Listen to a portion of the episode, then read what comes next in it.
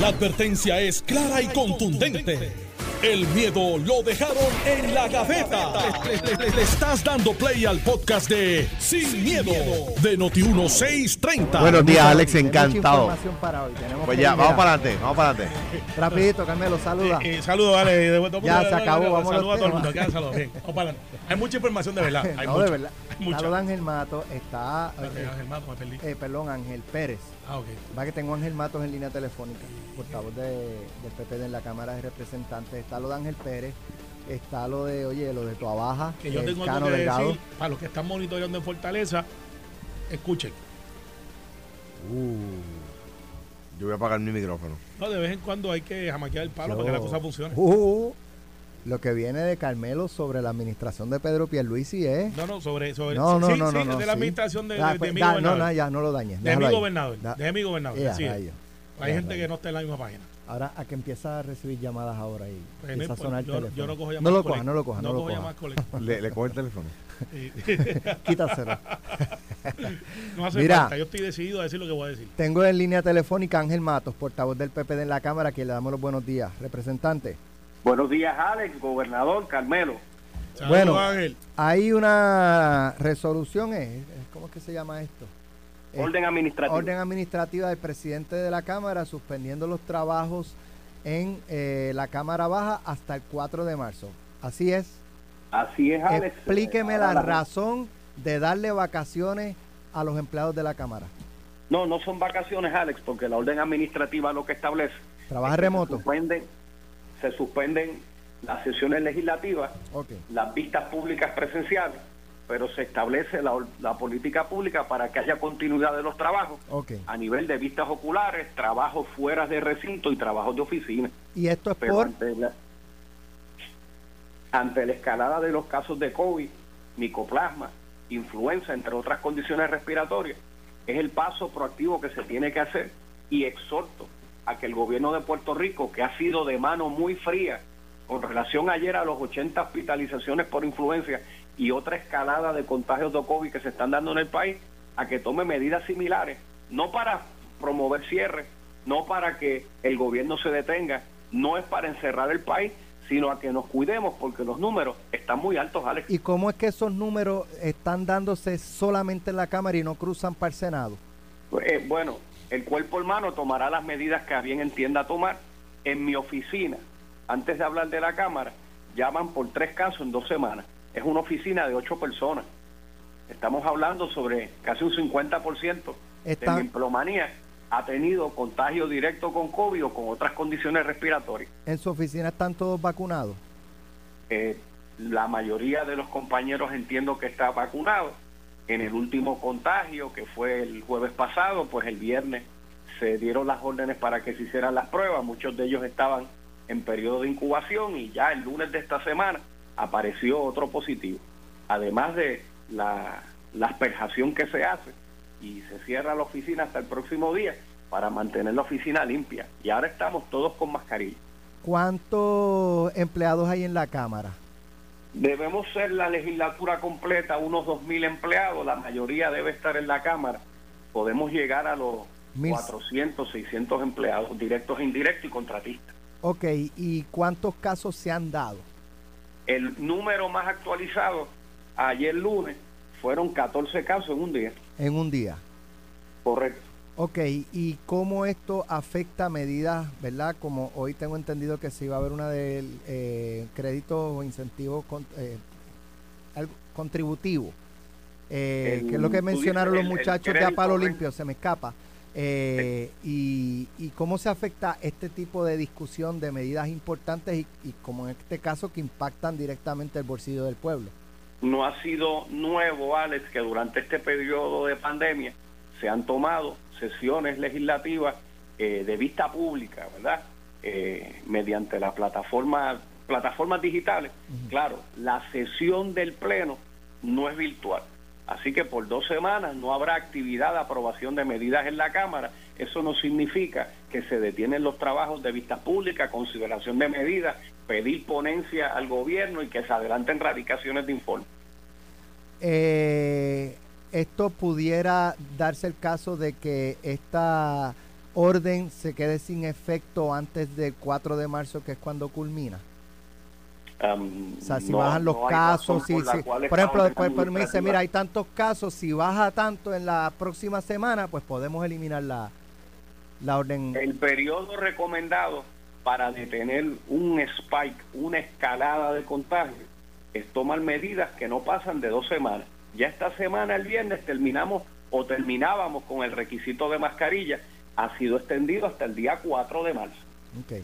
Carmelo, ¿cómo están los casos de COVID en el Senado? Mira, la verdad es que eh, el cuerpo hermano que queda a 100 metros o menos, es más, como 25 pies de una frontera de la otra, no tengo información del presidente del Senado. Nosotros no tenemos una orden administrativa en el Senado. De hecho, compartimos con miembros de la Cámara en estos días en una sesión especial de los 95 aniversarios. Algunos utilizaron mascarilla, otros no. Eh, yo no puedo oponerme a las cuestiones de, de salud, pero es altamente sospechoso que Lizzie Bulco gana ayer el caso, que es parte de mi análisis, Bueno, que por eso es, porque Y- ahora y- como y- le ordenaron un Y, cesidecista, y, pues... y Tatito, hábil al fin, eh, ha dicho, pues está bien, voy a ganar de una o de la otra, pues para la casa todo el mundo. Que no es para la casa. Eh, los muchachos y las muchachas, en una manera respetuosa, como yo les digo, eh, van a estar trabajando y van a seguir haciendo lo que tienen que hacer. Así que, y las vistas oculares, pues tendrán que personalizarse allí. Yo o no sea, puedo se va a dar todo menos Menos. eh, bajar medidas a votación en el Pleno. Eh, Eso es el efecto, Correcto. eso es el efecto de Lizzie Bulgo. Que yo creo que ella, pues, parecería que, que, como advertimos aquí, pudo, pudo haber tenido razón en el planteamiento porque no estaba en el reglamento original.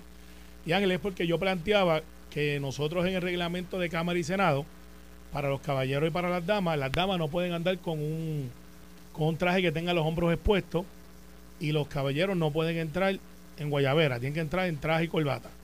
Y eso es el reglamento. Eh, y si tú no quieres hacerlo, pues no entra. Pero cuando es una orden administrativa, que es algo ya que es un suplemento a, eh, lo prudente y razonable es que todo el mundo siga las instrucciones, pero pues hay gente que piensa diferente y en el caso de Luis Bulgo lo llevó y, y ganó. Eh, era tan sencillo Bueno, como ponerse la lo que mascarilla. pasa pero- es que la determinación del juez Cueva, tengo entendido que eh, es en lo que pueden atender el, el caso con Bueno, mayor la vista, discusión la y vista profundidad, es ¿no? este viernes. La vista es este viernes y lo que el juez dio pues, pues una determinación, eh, ¿verdad? Ordenando a que no se interrumpa la compañera, pero de nuevo, el viernes en la vista la Cámara estará en posición de presentar sus argumentos ante el juez. Ok. Y si el juez entonces determina que procede el, ¿verdad? El que todo el mundo use mascarilla para cumplir con la orden de- del presidente, pues entonces vuelven a, a- a seguir trabajando eh, y queda sin efecto esa orden que suspende los trabajos hasta el 4 de marzo. Bueno, pu- pudiera ser una posibilidad, pero habría que esperar hasta el viernes. Y esto no se trata de ganarle un caso a favor o en contra a la compañera Lizy Burgos Muñiz. Carmelo sabe esto que yo voy a decir ahora, no tan solo somos legisladores, somos patrones, eh, ¿verdad? Y, todos cohabitamos en espacios, algunos pequeños, medianos, otros grandes. Eh, eh, hemos bregado con esto por más de dos años. No entiendo por qué ahora, por una escalada que desde empezando el año, si tú buscas las noticias, la discusión ha estado ahí, pues mira, se toman estas medidas profilácticas y que bajen los contagios. Y al final del día no queremos los hospitales llenos de gente enferma. Ok. Y a eso, yo no, a eso yo no me puedo poner. Mira, eh, una eh, Ángel, un, un abrazo, Alejandro por acá. Te pregunto, Ángel, ¿es correcto que es la única, Lacey Burgos es la única representante que no se quiere poner la mascarilla? Bueno, de 51 legisladores que somos en la Cámara, 50 usan la mascarilla y pues Lizzy anda a lo loco sin protección. Y, y una pregunta, su compañero de delegación, eh, Betito Márquez, ¿se pone la mascarilla usa o no? mascarilla. Ayer estábamos en una vista pública de educación, los representantes del gobierno con mascarilla, todos los legisladores en audiencias uno con mascarilla y, y- y- y nadie ha muerto. Le hago una pregunta. ¿El, el uso obligatorio es solamente en el hemiciclo? Porque Bueno, a ella la votaron en solamente del hemiciclo. Afuera, sé, también eso incluye la entrada de empleados y visitantes. Y cada, y cada empleado, una vez entra a su espacio de trabajo, el encargado de esa oficina, pues trata de, ¿verdad? de, de- de dar fiel cumplimiento o en oficinas que tenemos con espacio amplio y suficiente y con acceso a las ventanas, pues cada compañero toma una determinación particular. En la mía, todos usamos mascarilla. Ahora bien, yo cuando estoy en mi despacho, pues yo puedo cerrar la puerta y estar solo. Es un, es un espacio como un 10 por 15 y da. Pero cuando hablamos del hemiciclo, que debe ser 50 por 50, la, eh, pies cuadrados, dos mil y pico, tres mil pies cuadrados, somos 51 legisladores y súmale como 25 empleados de apoyo. Demasiada gente por un espacio pequeño. Okay. Y, y por ejemplo, eh, eh, si, si yo estoy en el área de la rotonda, si cruzo dos pies para el lado del Senado, me la puedo quitar y si vuelvo Bueno. dos pies para la Cámara, me la tengo que poner. A la hora que estamos hablando, en el Senado te la tienes que poner. Digo, en la Cámara te la tienes que poner, en el Senado no. Pero como dice Noti1, las noticias cambian. Cambian. Gracias, Ángel Mato. Un Buenos abrazo. días. Mira, nosotros estamos hablando de la frontera que hay entre Senado y Cámara, pero Hay- te voy a explicar algo que mucha gente no sabe. Hay algo allí, este. no, no, mira, te, te voy a hacer... te voy- una no, línea juro, que no con- cruza con- el COVID para el Senado. sí, no, es que el Con- COVID sabe más que eso. con Pero, este, pero no, te voy a decir lo que pasa, Alex, y, y será irónico. Pero nosotros, cuando estamos en sesión, la interacción entre Cámara y Senado es mínima. Eh, para efectos de, de que cuando están los, los chicos y las chicas están laborando en su oficina, es raro ver fuera de los asesores de Fortaleza, quizás los asesores de los presidentes, que haya un cruce para lado y lado. Por lo general los que de la Cámara se mantienen en la Cámara, los del Senado en el Senado. Yo estoy en el anexo casi al otro lado de la extensión llegando a la Guardia Nacional. Sí, estoy bien lejos, pero conmigo hay como 15 legisladores más. O sea que no hay ese cruce de tanta gente entre Cámara y Senado como la gente pensaría. Bueno, están en el mismo edificio. Sí estamos en el mismo edificio, pero pueden pasar tres días que yo no voy a Yachira Lebrón, que es de mi, es de mi partido y es de mi delegación, ella es representante. Porque están en ese movimiento de cada cual haciendo lo que tiene que hacer y, y no necesariamente esa convivencia de unos con otros y por eso es que quizás no hay un brote en el Senado. Que yo no estoy poniendo en televisión que sí lo hay en la Cámara. Eh, pero también estamos, eh, Alex, ya como que el COVID es algo que tenemos bajo control, gracias a Dios. Porque lo de la influenza no, de influenza es una vacuna y pues gente que no se quiere vacunar. Tan- sencillo como eso. Así que pues, venga la próxima noticia. El Cano, eh, lo que ocurrió en Tua Baja. Volvemos al COVID, Bueno, este, más, está- más que. Más que Espérate, se me quedó algo del Sí, COVID. algo del COVID. 15 minutos, ¿me, me das 15 minutos? No, no, vamos desde la noticia. No, no, oye, una, una Vamos a tragedia lo que ha ocurrido en, en este negocio de, de Toa Baja que ciertamente aderezado por la eh, vertiente o la noticia o la información de que el negocio era o es del Cano porque hay una persona que dice que él le compró la llave al Cano, el alcalde de, de Toa Baja, José Bernardo Márquez. O Sí, Bernardo Betito. Márquez. Betito dijo que, que sí, que es, que es del Cano.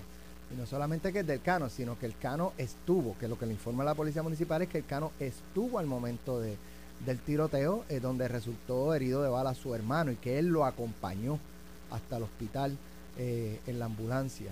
Eh, muy, muy triste. Claro. Pero eh, la figura del Cano sigue estando en, en- La, la- rodeada la- de, de controversias. Le- y le- de- y, y es la figura que trae la noticia, pero de por sí, por su peso de, de la figura que es y lo que representa. La información que yo tengo, pues eso es parte de mi distrito, y obviamente pues uno tiene los insights que quizás no tiene eh, la gente que lo está escuchando y los que están investigando. El Cano estaba, ese no es su hermano de, de- de padre y madre, es su hermano de padre, vive en el estado de la Florida, creo que es en Orlando, puedo equivocarme de, porque pues mucha gente migra de Orlando a otro lado.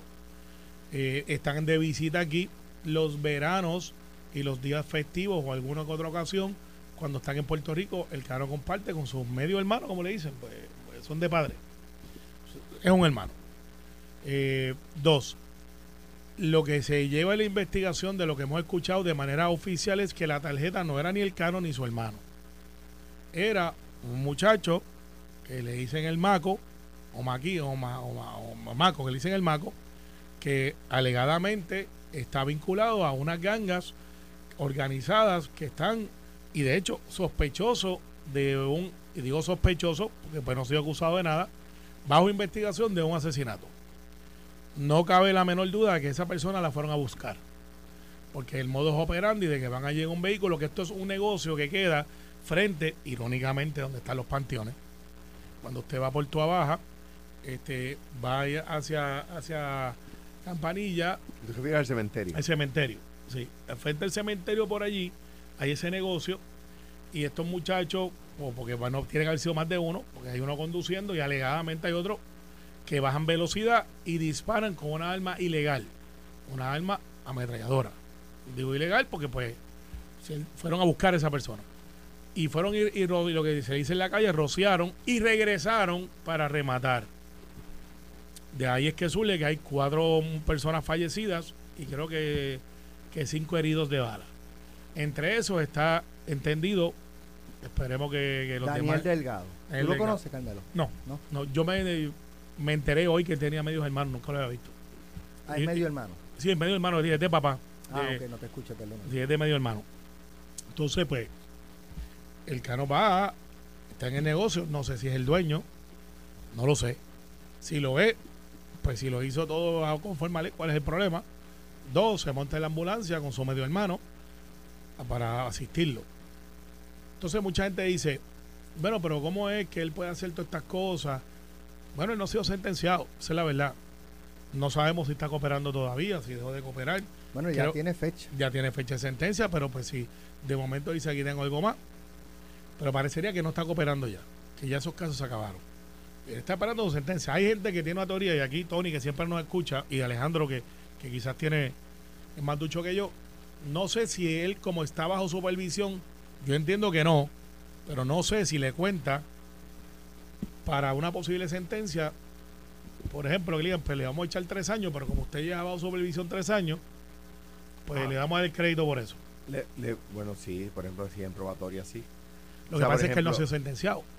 No, por ejemplo, que si le van a echar tres años en probatoria, le pueden cumplir, le pueden, o sea, depende de las condiciones que haya tenido hasta ahora. Por eso, de supervisión, que parece que son, que tiene que reportarse y parecería una probatoria, pero yo no sé si es una probatoria. Eso, por eso es que hago la pregunta. Si alguien tiene más conocimiento que yo sobre eso, pues, pues, pues yo tuve, me dio esa duda cuando me dijeron, no, es que si le echan tres o cuatro, ya él lleva dos o tres y ya pues eso se lo puede dar de crédito. Eh, yo no estoy tan seguro de eso. Puede ser un atenuante, pero no sé si eso se lo acreditan. Dos, eh, es que lo que iba a decir tiene que ver con esto, Alex. La descarga, la doy. Ajá, sí, dale. Miren, vamos a darnos chiquita.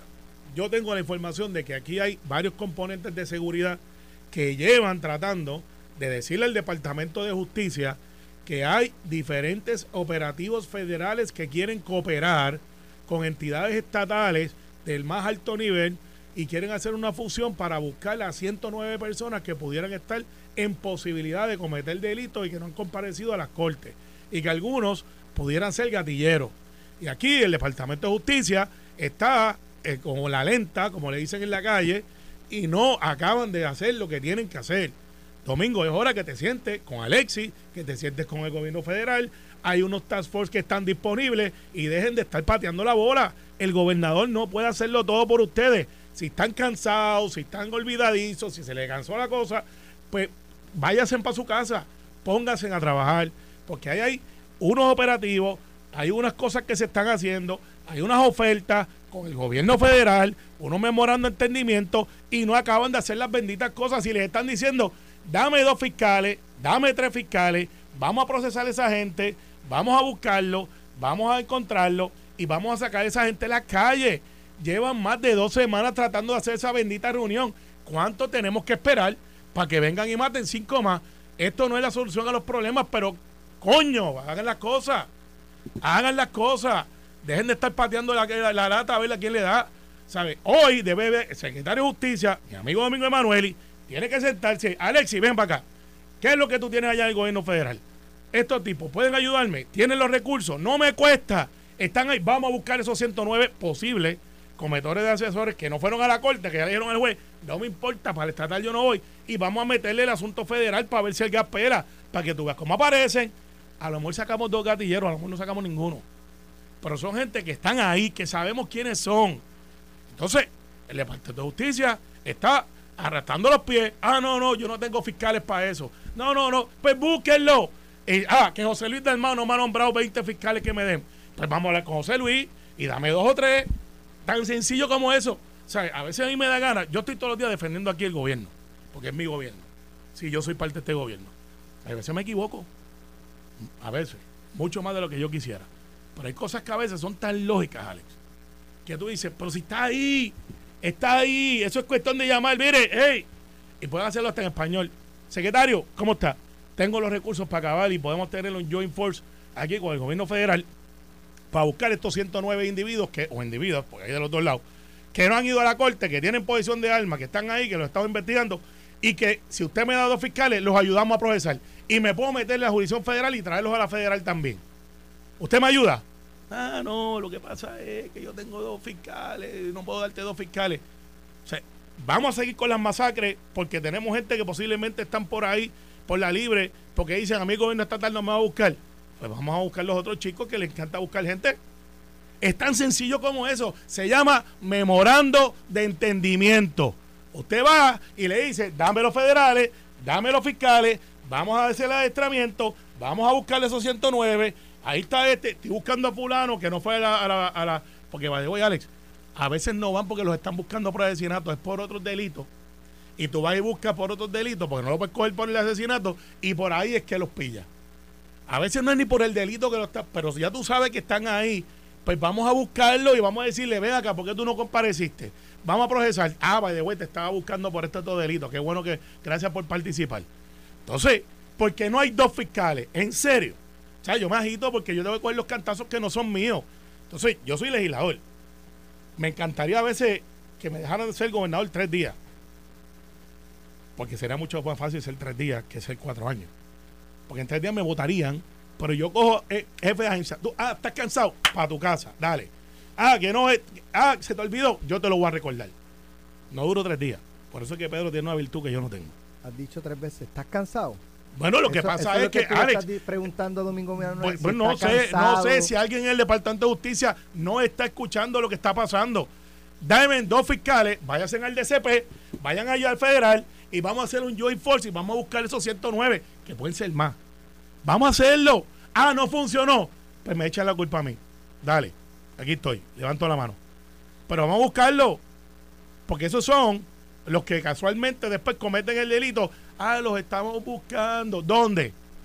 En una cajita de leche le pusieron la foto. No, chicos, está bueno ya. Está bueno ya. Eh. Pónganse a trabajar. Está entrando una llamada ahí. dice de eh, acá, número uno. ¿Quién es el número uno del gobierno? Pedro. Estás escuchando el podcast de Sin, miedo, de Noti1630. Lo, lo, vi colorado ahí como, que, como si estuviese cogiendo un limazo. Bueno, salió de aquí. Se fue del estudio pues, como para que tú y yo no escucháramos nada. El teléfono en la mano. y yo lo que escuchaba era alejándose el teléfono al oído. Estaba leyendo. Que lo estaban, estaba, ajá, con, la, con la ceja levantada, con la ceja levantada. no se atreven. Y se, y se, oía del otro lado del otro lado del teléfono se oía. tú tienes ese lado del oído, está el chicho de la oreja está colorado, no Carmelo. Me llamen, que yo los llamo. Se oía, se, de hecho, oíamos la, la conversación de la, la, persona que estaba hablando con él decía, no, de, de, que me van a llamar, me van a llamar dos o tres. Espérate, no prende, estoy prendido.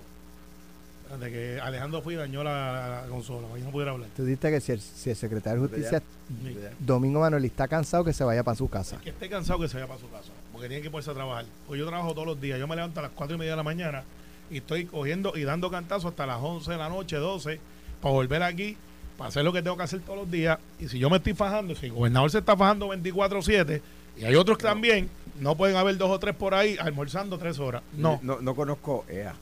No me lo te digo, porque es que no puede, no puede, no puede. Yo, oye, estamos en un proceso donde no hay una crisis pero ciertamente no es típico que tengamos tantas masacres empezando un año.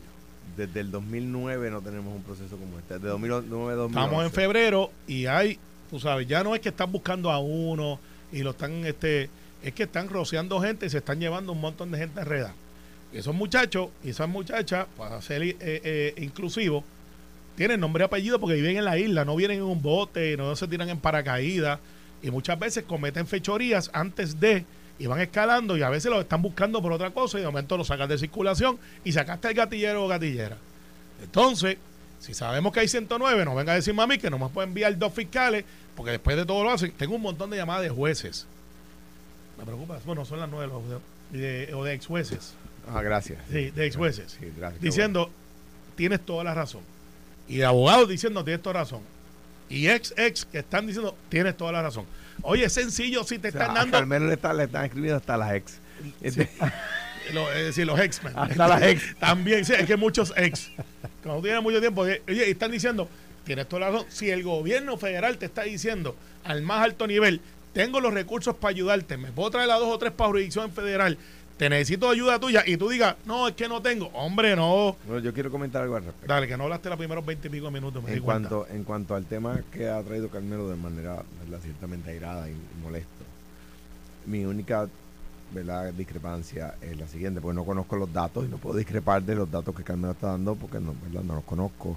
Si hay una oferta de la jurisdicción federal de trabajar en conjunto para sacar de la calle unas personas que Carmelo ha des- descrito, eh, pues, pues sí, por supuesto, hay que, hay que trabajar en conjunto para eso. Ahora, donde único discrepo es que no, no le puedes echar la culpa a un secretario porque no está llamando al otro a ponerlo en cintura.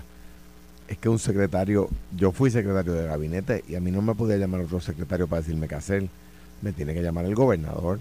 O sea, si lo que, lo, lo- ¿verdad? Donde, a donde único voy es que el ataque principal, aunque parecería de, de tu parte a Domingo Emanueli, a quien conozco y distingo y respeto, Yo también, pero tengo que eh, hacer las cosas. se- sería el gobernador. porque- sería el gobernador porque porque el gobernador es el único que puede or- darle órdenes a los dos. O sea, ni Domingo puede darle órdenes a Alexis, ni Alexis puede darle órdenes a Domingo. El único que puede, el único que es el jefe de ambos es el gobernador. O sea que me parece que la crítica más fuerte tuya es al gobernador. No, pero te voy pero es que es el único que puede No, no. poner a los goberna- a los Buen- secretarios en cintura Buen punto.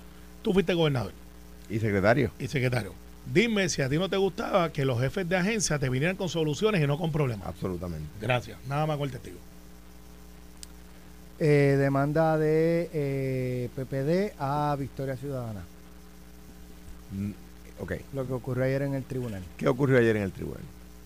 La, lo- estos grupos de legisladores del Partido Popular demanda a eh, uno, incluyen la demanda, según recuerdo bien, a la comisionada electoral de Victoria Ciudadana y unos legisladores por eh, unos legisladores por Proyecto Dignidad que eh, no fueron certificados como candidatos únicos al 31 de diciembre y que el, eh, a cuyos candi- candidaturas hay más de una de un aspirante y van a someterlos a método alterno posterior al cierre de las candidaturas, ¿verdad? Distinto a lo que hizo el PIB, que hizo el mismo proceso antes del 31 de diciembre, como lo exige el Código Electoral y el reglamento.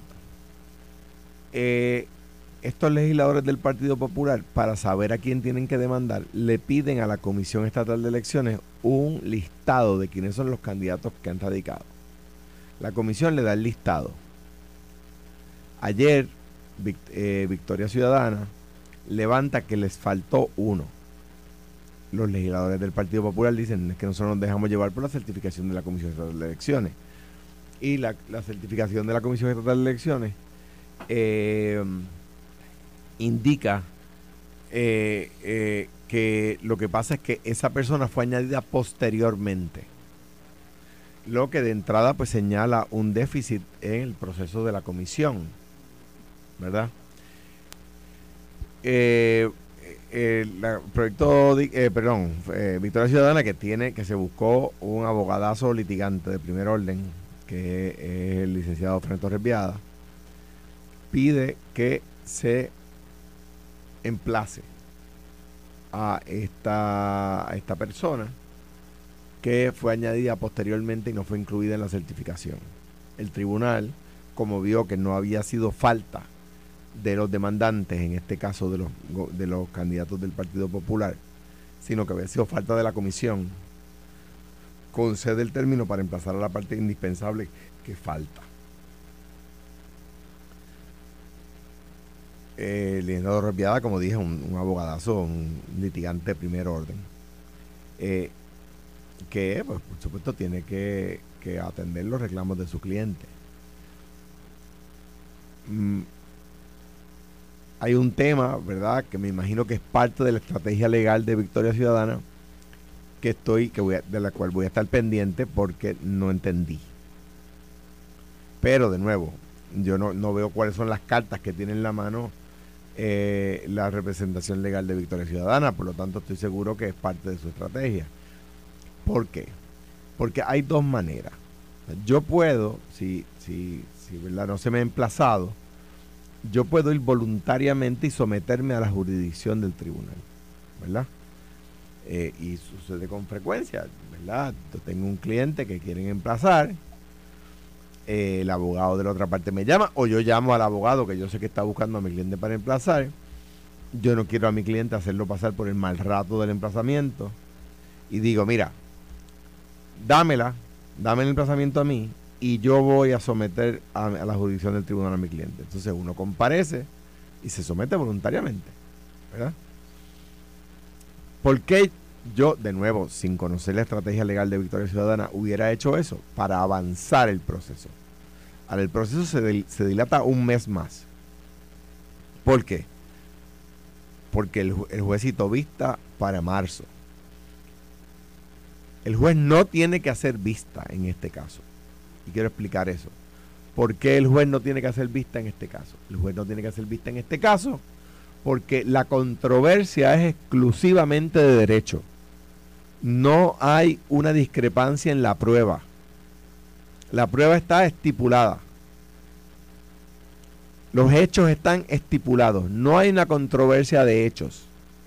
Los hechos, nadie tiene duda. Nadie eh, reclama, ni el demandante ni el demandado reclaman hechos distintos. Por lo tanto, cuando los hechos están estipulados y solamente queda aplicar el derecho a los hechos, el tribunal puede resolver. Y ahí es que está el caso. O sea que si yo, de nuevo, no, ¿verdad? Voy estoy muy pendiente de esto porque son todos abogados que a quienes tengo respeto, de demandados y demandantes. Por lo tanto, estoy muy pendiente para, ¿verdad? Para, como cuando uno está viendo una película, para ver cuál es el desenlace, porque, porque quiero conocer cuáles son las estrategias de uno y otro lado. Habida cuenta de que hay veces que la estrategia del abogado, el abogado quiere llevar el caso de una forma y el cliente le pide que lo lleve de otra. Pasa mucho. Por lo tanto, hay, por eso yo excuso a los abogados de récord. No, que cómo es posible que el abogado levantara tal planteamiento. Mire, usted no sabe, quizás el cliente se lo está exigiendo. El otro día, en un caso donde el Tribunal Supremo declaró, eh, desestimó un recurso porque faltaba parte indispensable, pues yo excuso a los abogados de récord. Porque los abogados de récord quizás le dicen al cliente, mira, tenemos pocas probabilidades de ganar, pero el cliente le dice, pero insiste, Yo lo quiero ver. y tú, y tú tienes que, y tú tienes que pues, someter lo que dice el cliente o renuncias al caso. Y si renuncias al caso, tienes que pedirle al tribunal, permiso al tribunal para irte del caso. Yo, pues uno va y radica el alegato que el cliente le pidió que alegara. Ahora bien, que yo vi abogados que no son parte del pleito, llamándole a un derecho constitucional tecnicismo. Ah, no, pero que espérate, pero que, que esto es peor de lo que yo anticipaba porque una parte in- indispensable es parte del debido proceso de ley que está garantizado por la Constitución del Estado Libre Asociado y la Constitución y por una de las enmiendas de la Constitución de los Estados Unidos. Porque si usted, eh, si, si la sentencia en su- eh, al final del caso le va a afectar a usted, usted tenía derecho a estar en el pleito. Por eso es una parte indispensable. Y ver a, escuchar a abogados que no son parte del litigio decir que eso es un tecnicismo es para que los colgaran en la Facultad de Derecho. Por lo menos en la revalida sacaban cero. Es para que los colgaran. Sí, pero mira, Alejandro. eh, de hecho, saludo a Ramón Luis Rivera Padre. Algunos, de ellos que, se, que, que- que- de los cuales escuché decir semeja- semejante barbaridad, graduados de universidades con nombres difíciles de pronunciar. Sí, pues tú veas. Mira, Ramón Luis Rivera Pérez no está escuchando, no me llamó para, no me escribió para regañarme, pero quiere hablar conmigo después del programa. Así que. No te voy a regañar ahora, te voy a regañar ahorita. ahorita. ahorita, No, al contrario, lo va a invitar a almorzar. Eh, eh, bueno, con él se ve muy bien. Así después no veo a Ramón Rivera Padre. Mira, este. Lo que pasa es que yo veo este caso y yo no veo mucho la controversia que sea controversia. Para mí es clara. Tú tienes que recoger endosos según el, no- el nuevo código electoral, sí o no. Pues vamos al reglamento del, del que todos estamos sujetos y somos parte. Si usted hubiese hecho, esto es para los pipiolos y los victoriosos, que andaban juntos y los pipiolos los cogieron de tonto, Exacto, los primeros lo hicieron lo correctamente. hicieron correctamente, ahí es que voy. ya que se copiaron y estaban en un mismo movimiento, lo que pasa es que Juan parece que enganchó el teléfono y hicieron su, su eh, asamblea antes del 30 y dijeron, nosotros vamos a seguir el código electoral y vamos a hacer esto. Y fueron y dijeron, aquí están los candidatos. Boom. Los victoriosos, tengo que sacar a Ana Irma Rivera Lacen, que creo, nadie me ha corregido, en el récord, que ella sí había planteado esto internamente, de que había que recoger los endosos, y allá Manuel Natal decidió no recogerlo. Pues eso tiene consecuencias. A mí me conviene que ellos corran. A mí, al Partido Nuevo Progresista, le conviene que todo eso, el movimiento de victoria independentista, corran. Estoy de acuerdo. Y, pero también tengo que ser honesto. Tienes que cumplir con los requisitos. No puede ser que para unos sí y otros no, porque a mí me convenga. Ana Irma no me quita votos a mí, se los quita el Partido Popular, no sé cuántos, pero ese potencial está ahí. Y los demás también. Yo tengo solamente una discreción. Hoy estoy, hoy estoy rogue, hoy estoy un poquito diferente. Ya el PNP es parte del, del caso, porque somos parte de demandado, demandado. Estamos en el proceso, estamos incluidos. La comisionada y el, el- el del Partido No Progresista está incluida. Pues yo creo que no hay que meternos mucho ahí porque ya estamos. Es cuestión desde adentro de decir, miren, yo que estoy parte del pleito, había que recogerlo. Siéntenme, siéntenme ahí. Oye, levante la mano. ¿Cuál es su nombre? Licenciada Vanessa Santo Domingo. Ok. Licenciada, ¿qué dice el código? El código dice esto. ¿Qué dice el reglamento? Esto. ¿Y todo el mundo lo sabía? Sí. ¿Desde cuándo está aprobado? 21. ¿O puedo decir una fecha? Ok. ¿Tienen que cumplir sí o no basado en su expertise? Claro que tienen que cumplir. Tenían que recoger los endosos porque tenían más de uno y no anunciaron el candidato único o el método alternos antes del 30. Boom, chicken nugget. Se acabó el caso. Esto no es que se quedaron de la papeleta. Van con los que se quedan. Ellos van con los que se quedan. Ah, ellos son bravos. Ellos dicen que tienen más fuerza que Ricardo Rosselló. Pues vaya a hacer rating. Breguen eso allá en los movimientos Victoria Independentista. Antes de, de irnos, eh, anoche tuvimos la oportunidad de, de dialogar con el gobernador Pedro Pierluisi y tocamos el, el punto de, de, ¿verdad? De, de los planes médicos y lo que está pasando porque sin duda alguna es un tema que, que sigue afectando a los puertorriqueños. Vamos a escuchar parte de lo que pasó para que entonces ustedes lo comenten brevemente antes de irnos. Que mire que hay quejas de ACES, hay quejas de ACES que ni Sí, votaron. una cosa es lo que usted pueda vivir en la fortaleza o que le digan en la fortaleza que está pasando y otra es la que están viviendo los puertorriqueños. Y eso que usted está planteando suena muy bien, pero no es la realidad de lo que viven los puertorriqueños. Les están negando eh, servicios, les están negando laboratorios. Y muchas veces hasta su salud se está viendo afectada. Y podemos seguir repitiendo que está la oficina del comisionado de seguros, que está CES, que está este, que está lo otro. Y mientras eso se quede en decirlo y no hay acción del gobierno, el pueblo va a seguir sufriendo. Y una de las señoras, la última que, que- que habló, dijo, ¿quién va a decirle basta ya a las aseguradoras? Usted va a decirle basta ya a las aseguradoras. Y usted está hablando del plan vital, pero aquí hay miles y miles de puertorriqueños que no tenemos el plan vital. Exacto. Sí, sí, pero va, tenemos que entender que nuestro sistema de, de salud funciona a base de planes médicos que otorgan esas compañías de seguro. Esto no es tan sencillo como decir, cancela todos los planes médicos, a Dios que reparta suerte. Eso sería una irresponsabilidad de mi parte. Entonces, eso de que uno no está al tanto de lo que está ocurriendo, eso no es correcto tampoco, es al revés. Uno está al tanto de todo, de la información que le llega a uno, le llega de diversas fuentes. Pero me explico, me explico. Aquí tenemos una procuradora del paciente que se le pueden presentar querellas en cualquier momento y toma acción. Pero es que estuvimos Aquí- llamándole y no contestaba. Bueno, pues, pues, está bien, pues eso sería en una, en una ocasión que no contestó. Esa es su función y tiene que cumplir su función. Por otro lado, como digo yo, el comisionado de seguros, aquí hay una carta de derechos del paciente que también el comisionado de seguros puede intervenir en esto que yo dije de los, de los pagos a los, a los proveedores médicos en, en- en tiempo, eh, eh, el tiempo requerido. Eh, de igual manera, Si, si llega la información a ACES que hay una conducta impropia de parte de los planes, se pueden tomar Pero, gobernador, lo que pasa es que nada está pasando. eh, ACES Nada está pasando. penalizó, le- no, le impuso multas en millones de dólares a las aseguradoras, los planes médicos, porque no estaban honrando las tarifas que se, que se establecieron. O sea que sí, de cuando en cuando se toma acción por, para algunas de, las, de los asuntos que ustedes están mencionando. Senador, senador Villafañe, yo quiero insistir en la pregunta de Gobernador, no, no hay grandes problemas. Es lo ¿De que cuándo, percibo de de, cuándo en cuándo se hace algo? Dice. de cua- eso a mí me sorprendió. ¿De cuándo en cuándo se hace algo? no, qui- él no quiso decir eso, sus pero, palabras. pero- pero él lo dijo en otro, otro contexto. ¿Quieren dejarlo con mañana o quieren...? Bueno, bueno, lo que pasa es que las cosas se atienden como hay que atenderse, pero yo creo que la procuradora del paciente ha sido tímida, Pero tímida en, en- en verbalizar muchos de los servicios que dan. Eh, y, oye, y yo no pretendo que estén en media tour todo el Ya tiempo. que no te guste. Sí. Pero este, yo no sé la última vez que ustedes escucharon la procuradora del paciente. Bueno, pero, pero está bien. Pero, Quizás no tiene personal, pues eso hay que resolverlo. Quizás no tiene las herramientas, pues hay que resolverlo. Pero la, procura- la procuradora del paciente está allí con un propósito. yo, yo, yo, yo y El- el- traté el- como senador, traté como gobernador. Yo Mira. pienso que el tema de las preaprobaciones y, y el algareteo Yo- que tienen las preaprobaciones los médicos y, y el step therapy es, Yo- es un crimen.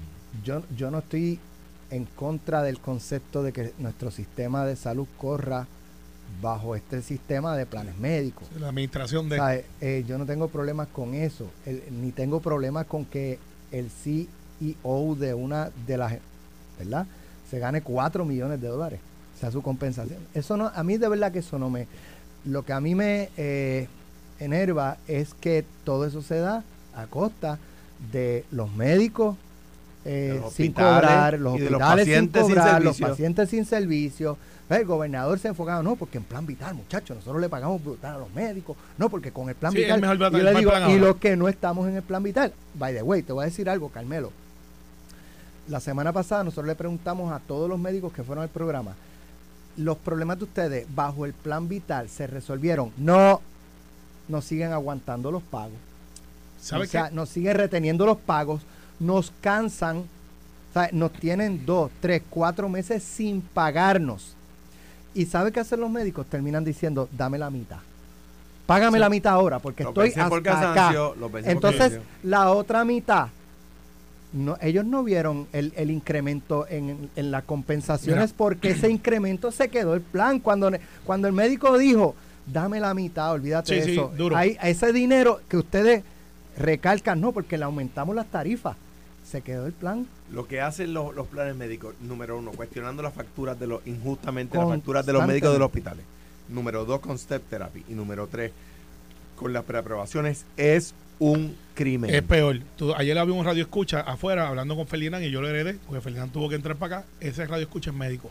Y él dijo, ¿usted sabía que el 60 y pico por ciento de lo que paga la reforma va para los planes médicos y el 40 por ciento se divide entre pacientes y médicos? Ya del saque ahí, no hay que ser un experto en salud para decir que la ecuación está invertida. Y por favor, Debe que- ser al revés. Por, favor, no, no le ofrezcan a, mi, a los viejos de mi país pagarle el grooming del perro. O recortarle Y el patio cuando viven en un patio, apartamento. por favor. Cuando y, después le nieguen el, el, el, el CT y el- la placa y el tratamiento. Oye, o sea, y, lo- y- y nuestros viejos eso, caen. eso es ofensivo. Gracias, viejos Carmelo. caen. Gracias, Carmelo. Esto fue, el podcast de Sin, miedo, de Noti1630. Dale play a tu podcast favorito a través de Apple Podcasts, Spotify, Google Podcasts, Stitcher y notiuno.com.